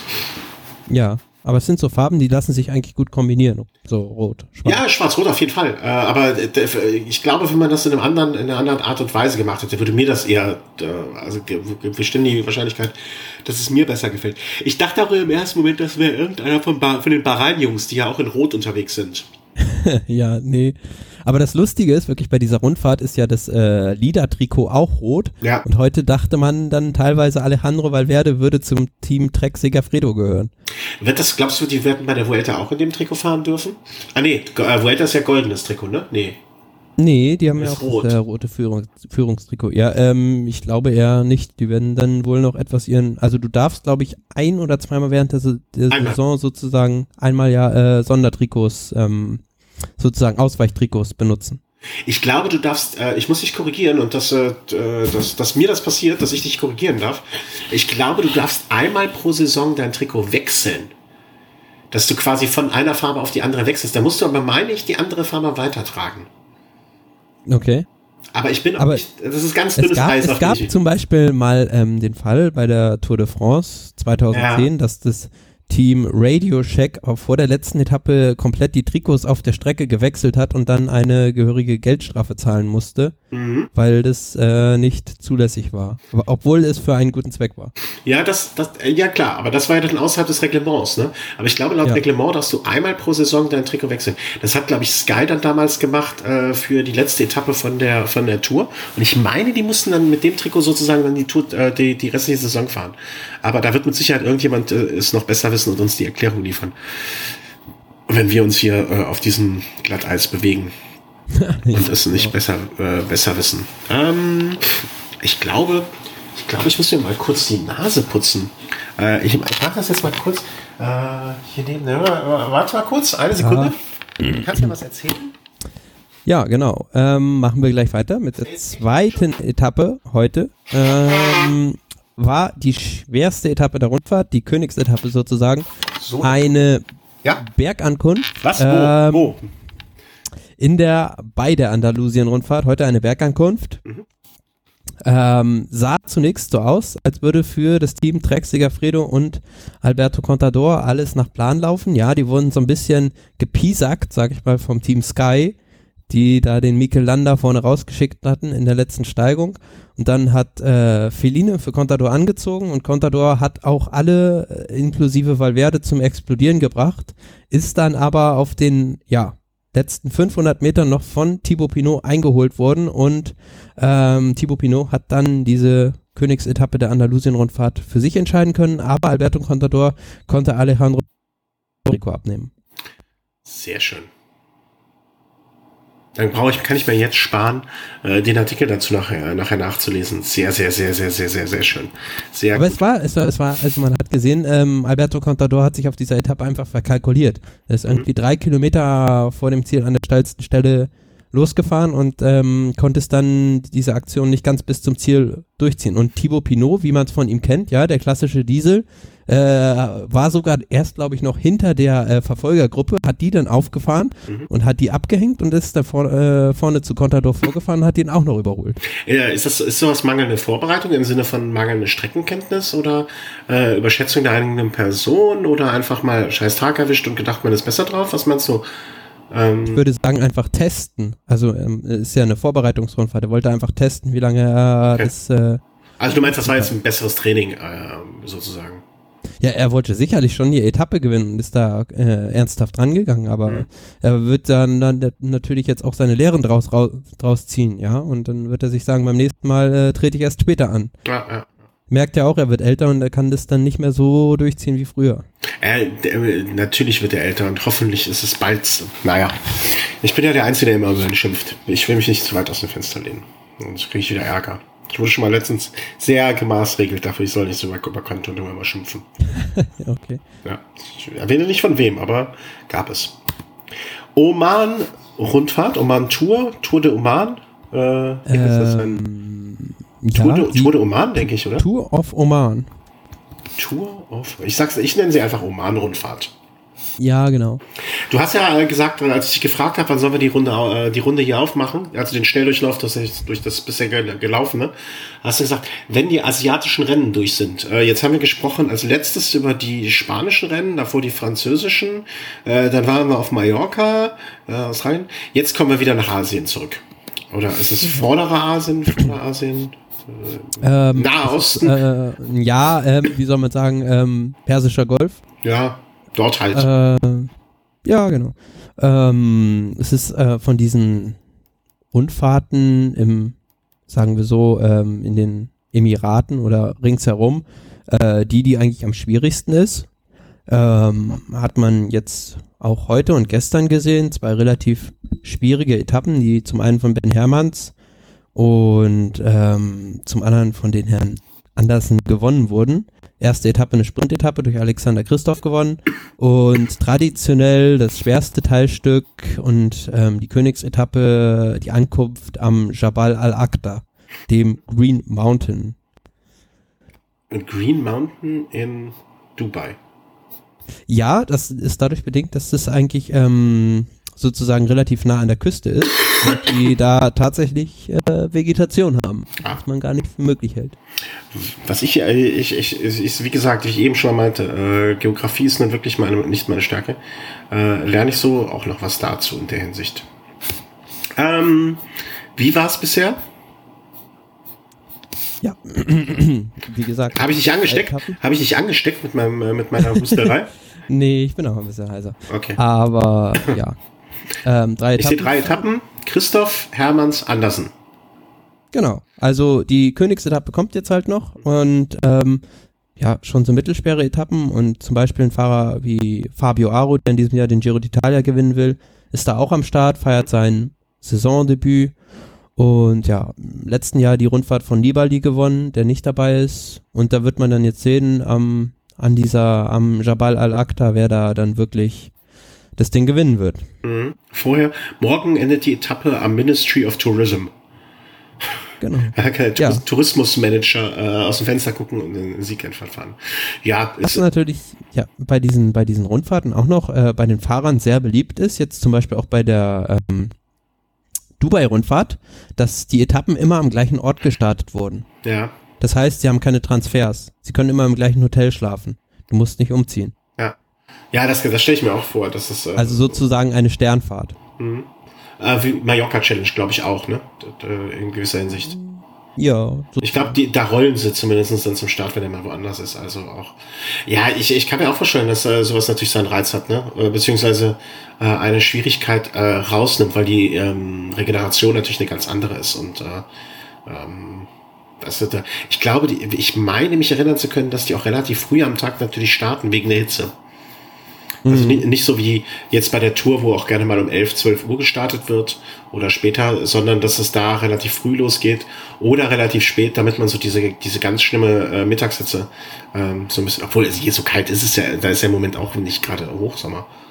Vielleicht habe ich da auch völlig Ja, wobei bei, äh, bei der Vuelta San Juan, da war es zum Beispiel so, dass eine Etappe verkürzt wurde wegen extremer Hitze. Also da mhm. griff dann sozusagen dieses äh, Schlechtwetterprotokoll oder beziehungsweise generell Wetterprotokoll, was dann von der UCI eingeführt wurde. Mhm. Und das war auch wirklich eine sinnvolle Maßnahme in dem Fall. Mhm. Okay. Müsste ich mal, äh, würde ich mal nachschauen, wie bei der Tour de Oman, wie das Wetter so ist. Es gibt ja viele Sachen, die bei Pro Cycling Stats drinstehen, aber nicht, wie viel Grad es heute hatte. könnte, könnte man noch mal ausbauen. Ja. Ähm, äh, erinnere mich, ich, ich muss dich gleich noch was ganz was anderes fragen, fällt mir gerade ein. Ich weiß gar nicht, wie ich gerade drauf komme. Äh, vielleicht frage ich dich jetzt gerade, warst du mal beim Sechstagerennen eigentlich? Nein. War ich noch nicht. Muss man machen. Also dir gefällt das auch. Ich war jetzt vor kurzem in Berlin beim Sechstagerennen und äh, ich glaube, da hättest du auch sehr, sehr, sehr, sehr, sehr viel Spaß. Klar, ja. Warum nicht? Steht auf meiner Agenda auf jeden Fall, aber ja, zum bietet sie, also hier in, hier in München sollte es ja jetzt äh, wiederbelebt werden. Ja, habe auch da mit Leuten gesprochen, die da wirklich großes Interesse dran haben und da viel dran tun, um das äh, zu realisieren. Ich würde es mir auch wünschen. Also äh, nach München würde ich, glaube ich, dann auch zum Sechstagerennen mal hinfahren wieder. Ähm, in Berlin war ich jetzt einmal, äh, been there, done that, aber München mit meiner familiären Verbindung, das wäre nochmal was anderes. Na. Bewegen wir uns nach Portugal. Tour de Algarve. Ja, oder Volta a Algarve. Ja. Äh, Algarve-Rundfahrt sozusagen, ja. ich schreibe immer, ich schreibe auch in die Shownotes ist alles auf Deutsch rein. Dann, äh, mir, dann, dann äh, nicht, weil ich äh, zu faul wäre, aber so kann ich mir dann sicher sein, dass ich nicht allzu viel Fehler begehe. Genau, sonst müsstest du auch noch Portugiesisch lernen. Nee, das möchte ich in diesem Leben nicht mehr. Ja, genau. Zwei Etappen sind jetzt durch. Die erste Etappe äh, gewonnen in einem Massensprint durch Fernando Gaviria. Ähm, zweiter André Greipel oder beziehungsweise ist da vorne reingefahren. Beziehungsweise er hat sich beschwert, dass er in diesem Sprint ähm, behindert wurde durch Gaviria. Und ähm, ja. Das habe ich auch. Hat ihm den Handschlag verweigert. Genau, ja, weil er halt einfach sauer darüber war, dass da eine Welle gefahren wurde. Mhm. Ähm, ich weiß jetzt nicht, also ich habe es ähm, selbst nicht mitverfolgt, ob das jetzt gerechtfertigt war oder nicht oder ja. Aber es gibt natürlich dann viele Leute, die dann gleich aus ihrem äh, Versteck kommen und dann sagen, ähm, ja, die Sprintdiva regt sich wieder auf. Ja, aber ich habe Greipel bis jetzt also immer als relativ schweren, äh, fairen Sportsmann gesehen. Ich finde, ähm, hat er sich schon so oft aufgeregt über eine Welle? Ja, es ist ja generell bei den Sprintern, also den, da kannst ja. du im keinem Sprint irgendwie jemanden hinterher fragen und der sagt dir, es war jetzt ein fairer Sprint. Also ja, das gibt's ja. ja in den seltensten Fällen. Irgendwann, irgendwie wird immer, ein, immer an die Bande gefahren oder äh, wird dem wird die Lücke zugemacht, ja, und von daher ist das, denke ich, alles so noch halbwegs im Rahmen, solange wir uns äh, nicht darüber unterhalten werden, unterhalten müssen, wie zum Beispiel Nasser Buhani im letzten Jahr bei den Cyclassics äh, disqualifiziert wurde. Das war ja, ja, dann doch schon eigentlich grenzwertig. Ja, also ähm, das gehört ja auch dazu und äh, ich finde aber, also äh, ich, ich finde, das Greipel gehört zu denjenigen, die sich bei mir so in meiner Erinnerung seltenst, äh, also ich verbinde so verbinde mit so Beschwerden, äh, Beschwerden nach dem Sprint äh, auch mit Beschwerden nach dem Sprint äh, verbinde ich Greipel eigentlich selten. Also, also gar nicht in meinem Kopf. ähm, und ja. Ähm, ja, muss man sich nochmal angucken. Aber Algarve-Rundfahrt, äh, er hat ihm den Handschlag verweigert. Wie lange geht es da noch? Das ist auch so eine 5-6 Tage Rundfahrt, ne, glaube ich. Ja, heute war schon die zweite Etappe mit einer mhm. Bergankunft. Also eigentlich auch so ziemlich die schwierigste Etappe der Rundfahrt. Gewonnen von Daniel Martin. Daniel Martin. Ähm, ja, vor, glaube ich, Primo Roglic ähm, der im letzten Jahr beim Giro d'Italia äh, auch das Zeitfahren gewonnen hat. Kwiatowski Dritter. Bin ich mal gespannt, was mit Kwiatowski diese Saison wird. Genau. Ähm, aber bei Roglic ganz interessant. Ähm, letzten Jahr im Zeitfahren sehr gut, aber am Berg noch nicht so. Und ähm, bei dieser Bergetappe jetzt Zweiter ist schon mal ein Ausrufezeichen. Also der war ja früher mal Skispringer tatsächlich. Ähm, okay. Ja, wird man sehen, wie weit der sich noch entwickelt. Aber natürlich für Daniel Martin ähm, der erste Saisonsieg. Mhm. Ja, sei ihm gegönnt. Bin mal gespannt, was er dabei bei, bei den Quickstep so, ich will nicht sagen als Einzelkämpfer, aber der Quickstep ist aber ja es fällt, so. fällt natürlich schon wieder extrem auf, wie erfolgreich die Mannschaft Quickstep in diesem Jahr ist. In diese, in die Saison reingestartet ist, ja, auf jeden ja. Fall. Also, wie gibt's, wo finde ich denn hier die Rankings? Popular Ranking, gibt's das belgische, nee, hier so, Teamwertung gibt's noch nicht? Komisch. Hm. Du meinst nach Siegen? Ja, müsste doch auch eigentlich schon sowas wie eine PSC-Wertung, Ranking Teams. Ah, ja, was? Movistar vor Teams. Hä? Aber das wird letztes Jahr gewesen sein. Mhm. Date 16.02. Verstehe, wer will. Also hier nach wäre Movistar Team 1, was aber auch. Hä? Äh, das ähm, äh, wird hm? sicher nicht nach Siegen gehen. Ja, aber trotzdem, also äh, eine PSC, was nennt man das? Äh, Pro, ach, Pro Cycling Stats Ranking. Team State, 16.02. Compare to 31.12. Das ist Mumpitz, das gehen wir jetzt wieder weg. ähm, das klicken wir jetzt weg, weg damit. Ja, Algarve-Rundfahrt, dann sind wir ja schon äh, auf dem aktuellen Stand. Hat nur eine Stunde ja, gedauert. ja. ja, aber dafür, dass wir ja viele Rennen gehabt haben und jetzt äh, ihr einmal so rundum äh, geupdatet seid, ist doch super. Ja, Jetzt weiß ich Bescheid. Danke, Thomas. Jetzt, jetzt kann ich in die Saison starten. Äh, ja. Haben wir noch den Punkt äh, Verschiedenes oder äh, ja, wir haben halt noch die oder Gossip oder wie soll man es nennen? Was wäre der schönste Ausdruck dafür? Randgeschichten des Radsports. Randgeschichten des Sports. Ja, was heißt Ra Randgeschichten? Das sind ja Randgeschichten, warte, ich notiere, Randgeschichten des Radsports. So heißt die Sendung heute. Des Radsport oder des Radsports. Äh, du bist ein Journalist. Radsports, ja. Des Radsports, klar. So. Äh, da habe ich sogar ein paar Sachen eingetragen. Äh, hm. Wunder. Äh, aber fangen wir, gehst du einfach der Reihe nach. Äh, die Tour-Tickets und die Giro-Tickets sind vergeben. Das heißt, äh, die Tickets, die vom Veranstalter ASO direkt vergeben werden. Ja, von, also bei der Tour de France eigentlich erwartungsgemäß die französischen Teams. Ja. Sehr stark bedacht. Cofidis, ähm, Direct Energy, Fortuner Vital Konzept und mit Wanty Group Gobert eine belgische Mannschaft noch dabei. Hat man eigentlich so erwarten können, weil es traditionell in den letzten Jahren eigentlich so war, dass sich die ASO da als Förderer des französischen Radsports herausgestellt hat. Kann man auch verstehen. Also ne, die wollen halt bei sich zu Hause die, die französischen Fahrer sehen. Ja, klar. Würden, äh, würde in Deutschland auch nicht anders laufen. Also da. Ja, da gab es dann beim, beim Giro d'Italia schon ähm, mehr Diskussionen, ja. Da sind also Badiani CSF, CCC Sprandi Polkowitz, Gazprom Rosvelo und Vilje Tristina dabei. Aber nicht dabei ähm, Androni und ähm, Nippo Vinifantini. Mm, okay. Müsste ich da Fahrer kennen?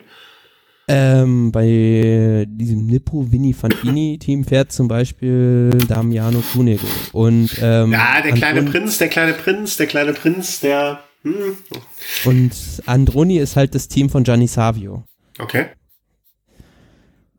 Ähm, ja, die halt sehr, die sagen halt, sie sind, ähm, wie soll man sagen, ähm, sehr bemüht um den italienischen Radsport und ähm, kümmern sich darum, dass da Talente nachkommen, dass ähm, dort die Rennen dementsprechend gepflegt werden mit nationalen Fahrern und sind jetzt halt relativ stinksauer, dass äh, sie nicht zum Giro eingeladen wurden und in der Mannschaft dann wie Gazprom Rosvedo dabei ist zum Beispiel.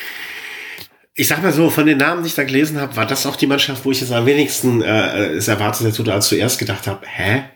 Ähm, kann ich nachvollziehen, aber wer weiß, welche wirtschaftlichen Interessen auch eine Rolle spielen. Also ja, man könnte jetzt natürlich sagen, äh, Foliforov hat im letzten Jahr das Bergzeitfahren beim Giro gewonnen, aber mhm. es war auch so eine Eintagsfliege irgendwo, der hat danach nie wieder was in der Saison gerissen. Ja. Deshalb, also du, äh, auch da wieder, ne, du wirst es nie allen recht machen und ähm, die Entscheidung wurde jetzt vom Veranstalter so getroffen. Irgendeiner wird immer unglücklich sein. Und äh, es gibt nun mal nur vier Wildcards. Äh, ich weiß nicht, war das, greift das dieses Jahr schon, dass die Anzahl der Teams beschränkt wurde? Und die Anzahl der Fahrer? Ach so, ähm, das, ja, das ist ja noch nicht hundertprozentig ähm, fest. Ja, okay, dann greift es noch nicht. Ne? Aber ähm, ja, es können nur ein paar fahren und äh, die Besten sollen sich durchsetzen und ich sag mal so, ähm, vier Wildcards und irgendwann ist die Straße auch voll. Punkt. Logisch, Muss man ja. einfach mal sehen. Äh, Tickets für die Vuelta sind noch nicht raus, äh, wie ich mal dem einfach so entnehme. Ähm, Rodriguez. Rodriguez hat noch, doch noch mal einen Vertrag. Ich weiß nicht, ob ihr das beim letzten Mal schon besprochen habt. Ich glaube nicht, oder? Äh, ja, schon. Ja? Okay. Ja. Dann können wir es auch nur noch mal kurz erwähnen, für die, die es beim, genau wie ich nicht mitbekommen haben beim letzten Mal. Rodriguez äh, hat seinen Vertrag verlängert, hat dann nach dem ersten Tag der Saison doch aufgehört. Weil Beziehungsweise er, er hat einen neuen Vertrag unterzeichnet bei einem anderen Team und äh, ja, hat sich dann entschlossen, nicht weiterzufahren. Ach, das ist doch eine dreckige Nummer, oder? Was, also man weiß ja nicht also die Hintergründe davon. Ja, aber es ging doch darum, dass die Punkte, äh, Rodriguez hat doch Punkte mitgebracht, weswegen dieses Team dann, äh, war das nicht diese Nummer? Hab ich mich, bin ich jetzt komplett vergaloppiert? Ähm, es gab halt erst die Befürchtung, dass die World Tour Lizenzen auf 17 Stück beschränkt werden. Genau, und deswegen haben die Rodriguez eingekauft, damit er seine World Tour Punkte mitbringt, die die Lizenz bekommen. Und dann war es doch nicht so und dann hat er aufgehört. Äh, Oder ist, ja, das, ist das eine Interpretation von mir gerade? das ist eine Interpretation von vielen. Ah, okay, okay, okay. Dann bin ich vielleicht auf die Interpretation noch reingefallen. Hm. Das kann man halt äh, sich so oder so hindrehen, wie man es halt gerade braucht. Oder nicht braucht. Okay, ja. äh, ich habe das so interpretiert und das fand ich eine Riesenschweinerei. Ähm, vielleicht liege ich aber auch mal wieder falsch. Wie interpretierst du es denn? Sag du mir mal.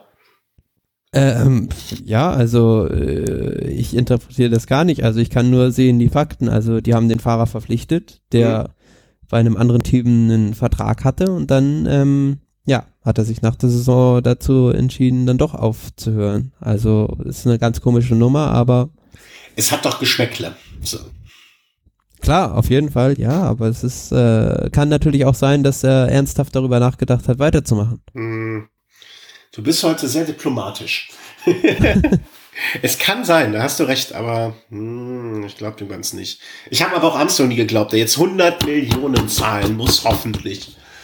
Äh, was heißt, ja, also es ist ja sozusagen jetzt nur da rausgekommen, dass das jetzt weiter an ein weiteres Gericht geht und die Verhandlung dann so stattfindet und dass es nicht vorzeitig abgeschlossen mhm, wird. Genau. Also der Prozess wird nicht äh, eingestellt, denkt man, ist da auch Prozess eingestellt. Weißt du, was mich bei der Nummer am, irgendwie, ich bin zwei äh, hin und her gerissen davon.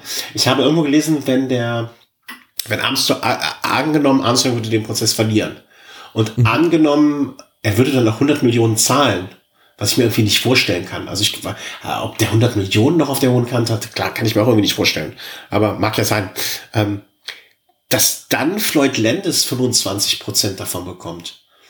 Aber wenn Floyd hm. Landis jetzt irgendwie mit 25 Millionen in der Tasche da rumsitzt, das mag ich auch irgendwie nicht. Also das widerstrebt mir auch. Also ich gönne. Äh, ja, dann wird, dann wird ja der Bock zum Gärtner sozusagen. Ja, ja, genau. Das geht äh, vollkommen richtig. Genau das meine ich. Also Floyd Landis, nee, also dem gönne ich das auch nicht. Ich weiß gar nicht, was ich, äh, also, aber ich kann jetzt auch nicht Lance Armstrong äh, irgendwie die Daumen drücken, damit Floyd Landis nicht 25 Millionen bekommt. ja, ja, aber das amerikanische Rest Rechtssystem ist halt einfach so absurd.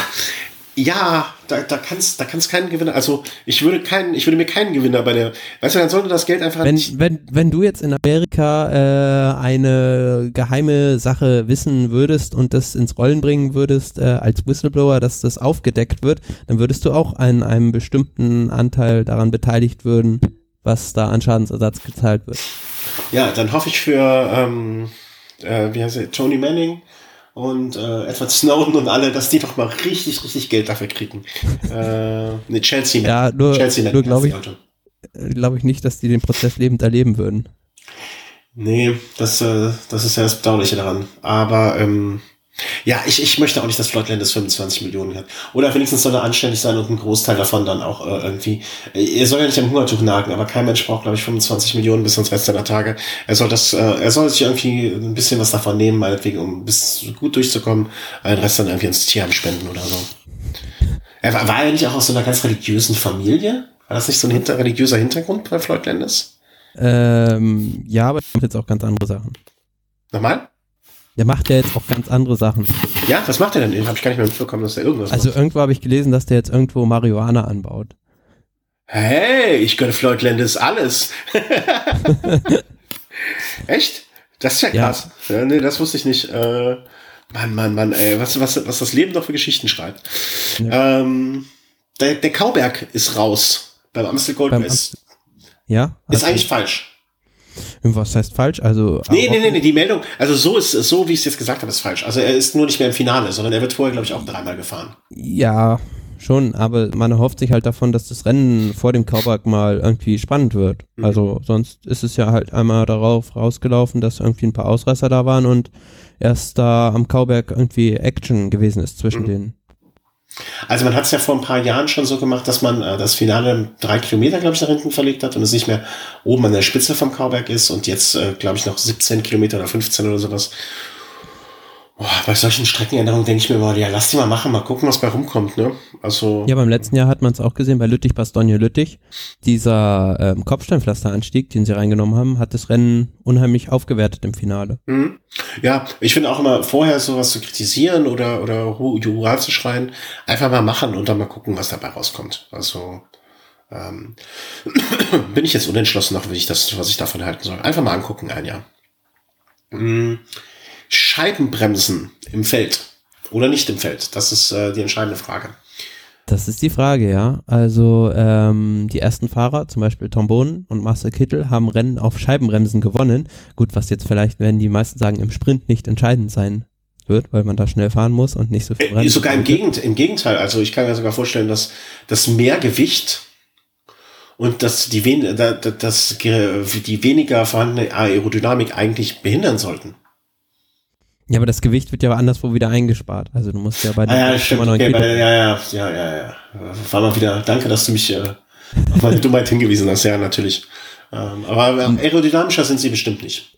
Ja, aber viele Fahrer haben sich jetzt halt dagegen ausgesprochen, weil sie immer noch Verletzungen durch die Scheibenbremsen fürchten und halt ähm, unterschiedliche Reaktionszeiten im Feld bei schwierigen Bedingungen. Wenn welche mit Felgenbremsen fahren, welche mit Scheibenbremsen fahren. Und von daher ähm, ist es für viele auch so, dass sie denken, dass es besser ist, wenn es einheitlich eingeführt wird und ähm, sie wünschen sich dann noch eine weitere Ummantelung der Scheibenbremse, damit dadurch keine Schnittverletzungen mehr geschehen. Das mit der Ummantelung finde ich sogar nachvollziehbar. Ähm, weil die hat keinen negativ, also der, der einzige Nachteil dieser Ummantelung wäre ja eine, eine, eine, eine, eine, eine, äh, eine schlechtere Wärmeabfuhr oder eine geringere Belüftung. Aber ansonsten wüsste ich nicht. Ich, ich kann mir sogar vorstellen, dass das unter ästhetischen Gesichtspunkten äh, die ganze Geschichte äh, noch, ich will nicht sagen hübscher macht, aber eine Scheibenbremse ist jetzt auch kein hübscher Gegenstand, aber das äh, so ein bisschen anders gestaltet. Aber äh, was ich interessant finde, dass äh, mittlerweile gar nicht mehr darüber diskutiert wird, mh, dass sich Vorder- oder Hinterrad dann nicht mehr so schnell wechseln lassen. Das taucht in der Diskussion kaum auf. Ähm, Es taucht in der Diskussion nur auf, dass viele Teams es gar nicht ähm, bewerkstelligen können, zwei Systeme zu fahren. genau, Also, vom finanziellen Gesichtspunkt her, die Ja. kleineren Teams, ja. Genau. Das, ja. hm. Also eine schwierige Sache. Also ich bin, äh, bist, bist du schon Renn, Rennrad mit Scheinbremse gefahren? Äh, ja, einmal. Und? Was Und- ist denn deine Meinung? Ja, meine Meinung ist halt ein anderes Bremsen. Also, da kann ich das schon von nachvollziehen mit den äh, unterschiedlichen Reaktionszeiten. Also mit der Scheibenbremse hast du halt direktere Bremswirkung Mhm. als ähm, mit der Felgenbremse. Aber wenn du mit, mit deinem Fahrrad gut umgehen kannst, dann ähm, wirst du auch damit eigentlich keine Probleme haben, mit der, mit der klassischen Bremse zu fahren. Das, äh, die Diskussion kam ja auch dadurch äh, auf die Scheibenbremse, dass einfach so viele Unfälle mit diesen Carbonfelgen passiert sind Mhm. und der klassischen Bremse im Regen. Würdest du, wenn du dir jetzt, äh, angenommen, ich leg dir jetzt hier die Summe X äh, auf den Tisch, wo du, sag ich mal, mh, einen Großteil der Räder, die sich jetzt so unter normalen Umständen auf dem Markt befinden, kaufen könntest. Ne? Also sagen wir mal, ich leg jetzt hier 3000 Euro auf den Tisch und sag, kauf dir jetzt ein Rennrad. Hier, kannst du haben, habe ich, hab ich gefunden, ich will's nicht. Kauf dir für die 3000 ein Rennrad. Würdest du dir eins mit Scheibenbremse oder mit äh, klassischer Felgenbremse kaufen? Ich würde mir eins mit klassischer Bremse kaufen, weil äh, für mich als ähm, Hobbyfahrer macht es eigentlich keinen Unterschied. Mhm. Also es ist ja nur, wenn ich in irgendwo, keine Ahnung, mein Rad irgendwie an die Extrembereiche bringe und was ich eigentlich nicht tue, nur in den seltensten Fällen irgendwie, ähm, bringt es mir da irgendwie einen Vorteil, dass ich dann schneller irgendwie zum Bremsen komme. Mhm. Und war aus ästhetischen Gründen würdest du es ablehnen oder aus, aus Gewichtsgründen oder aus äh, Wartung oder weil du dich damit weniger, also bei, bei Reparaturen und so mehr Probleme hättest? Was wäre da so deine Beweggründe? Oder einfach Romantik wie bei mir? also ich denke mir, warum sollte ich was, äh, was Neues erfinden, was es schon gibt eigentlich? Also die hm. klassische Felgenbremse funktioniert genauso gut. Hm. Hm. Finde ich. Äh, ich. Ich bin da äh, bei dir. Also ich würde glaube ich auch. Aber ich denke, ich, dass sich die Dinger, die, die werden sich durchsetzen, klar, aber ich frage mich immer, warum. Also. Hm.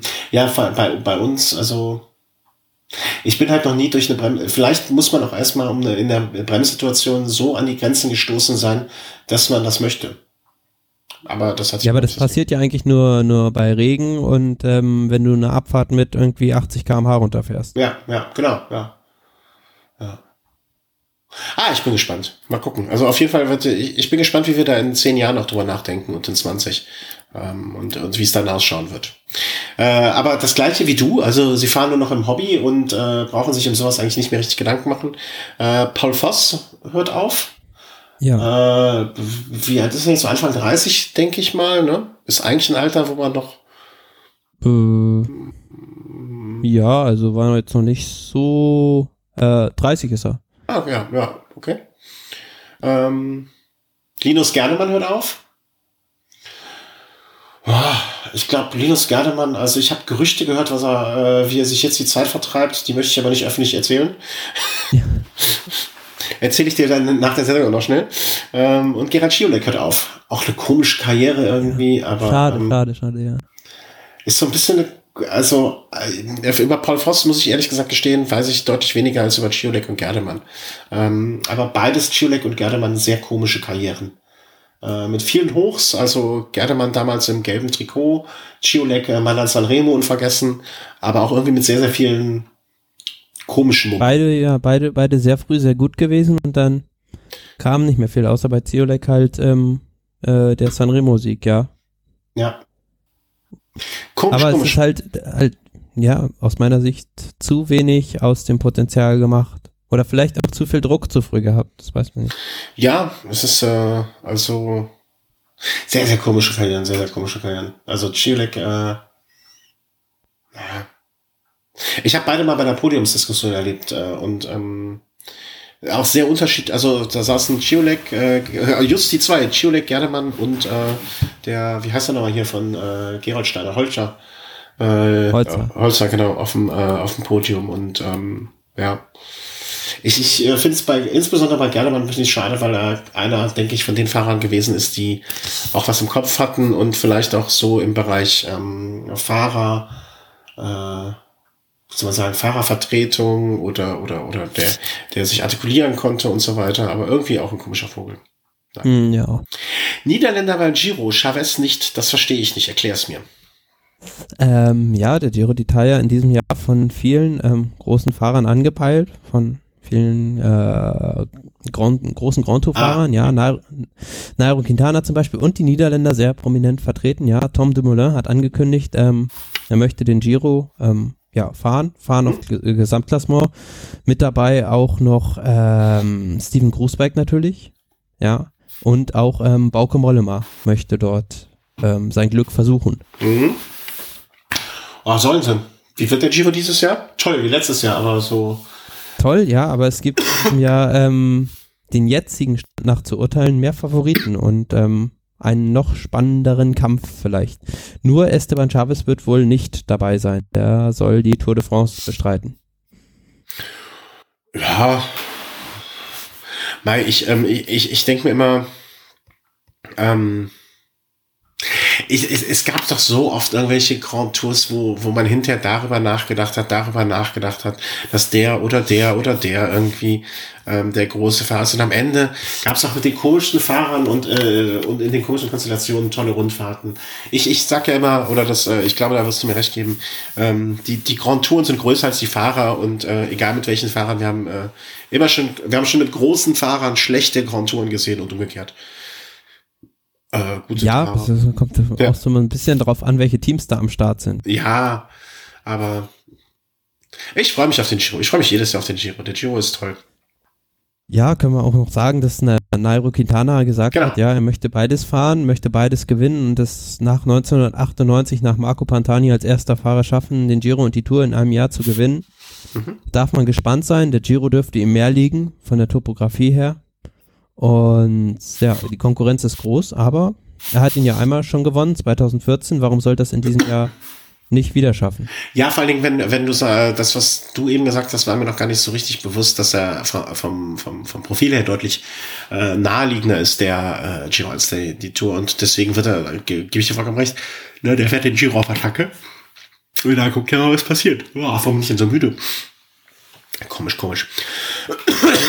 So, jetzt haben wir noch die Randnotizen des Radsports und jetzt gehen wir die Rand Randnotizen des Altenheims durch. Aber dann hätte ich eher den Armstrong, Armstrong darunter setzen müssen. Naja.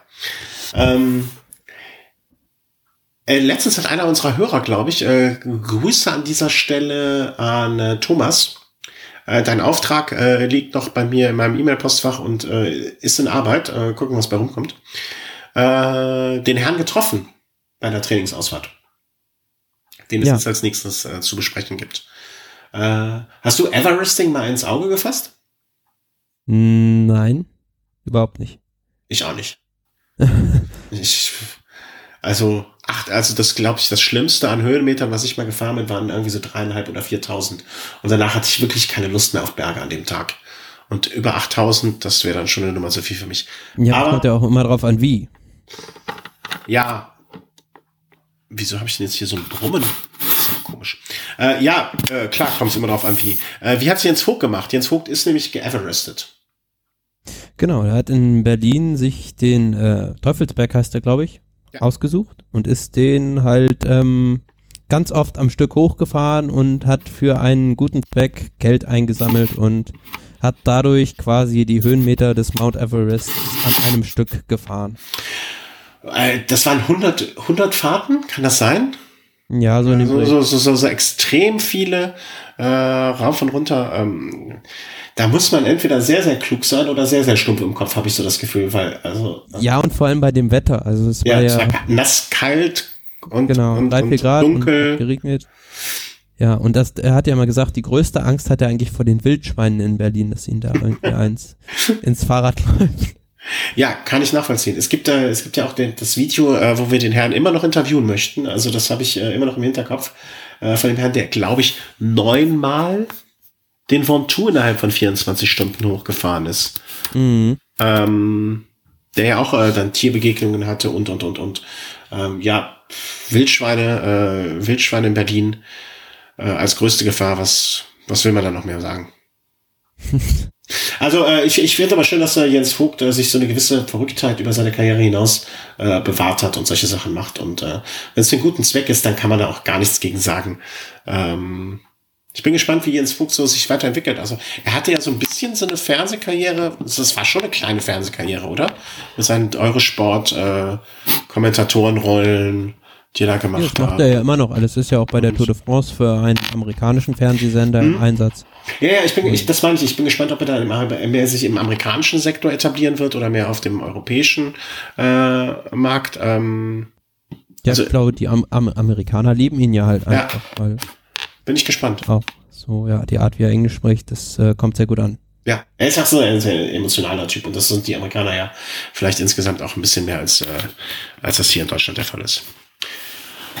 Wir haben bestimmt vieles vergessen, aber wir haben noch mehr erzählt, als ich eigentlich gedacht hätte, dass wir erzählen müssen. Als ich so, als wir so vor ein paar Tagen dann gesagt haben, okay, dann machen wir es am, äh, am, am, am, Dienstag und haben es dann auf Mittwoch äh, auf Donnerstag geschoben. Ähm, aber vielen, vielen Dank für das Update. Ja, also es war ja einiges. Also ja. vom Anfang, also kann man mal sehen, was sich in zwei Monaten so. Äh, ja, in den ersten zwei Monaten des Jahres. Vielleicht noch mal ganz kurz, äh, machen wir mal so einen kurzen Ausblick auch, äh, was sich jetzt so in den nächsten Tagen oder beziehungsweise in den nächsten äh, Rennen äh, tun wird. Das wäre vielleicht noch mal, dass wir dann äh, mal, äh, wo, wo, wo, wo bin ich denn hier? Home. So, was so, ich will nicht sagen an groß, an, also wir müssen jetzt nicht über jedes kleine äh, kleine Dingensrennen äh, sprechen, aber was jetzt so an großen Rennen in Kürze kommen wird. Hm, wo habe ich es denn? Ja, also es ähm, stehen dann jetzt schon bald die ersten großen, ähm, ja, auch mehr, richtig großen mehr, Rennen. Mehrtagesrennen, wie zum Beispiel Paris-Nizza, Tirreno ja. Adriatico irgendwann an. Ähm, Katalonien-Rundfahrt. Newsblatt ist auch noch vorher, also der erste belgische richtige Klassiker, Omloped Newsblatt. Strade Bianchi. Genau, ja. Und dann halt geht's halt dann richtig los mit den Monumenten Mailand Sanremo und ähm, ja, Flandern-Rundfahrt in Richtung da Katalonien, geht's Katalonien-Rundfahrt noch vorher, ja, ja, ja. Aber bis dahin werden wir uns ja noch äh, definitiv hören. Ähm, wir haben jetzt Mitte Februar. Ich denke mal so um Paris-Nizza rum, das wäre wahrscheinlich eine schöne Gelegenheit. Nach genau, Tirreno, genau. Tirreno, Adriatico, irgendwie, das, äh, das, das, das scheint mir, das scheint mir Sinn zu machen. Aber wir sprechen uns äh, vorher mit Sicherheit noch mehrfach.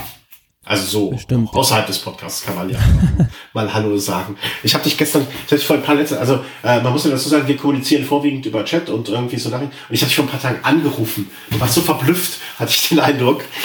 ich war ja ziemlich perplex. Also, ja, du warst auch bei der Arbeit und äh, ich wollte schnell, ich wollte mich schnell nur bedanken, dass wir den Podcast in zwei Tagen verlegen können.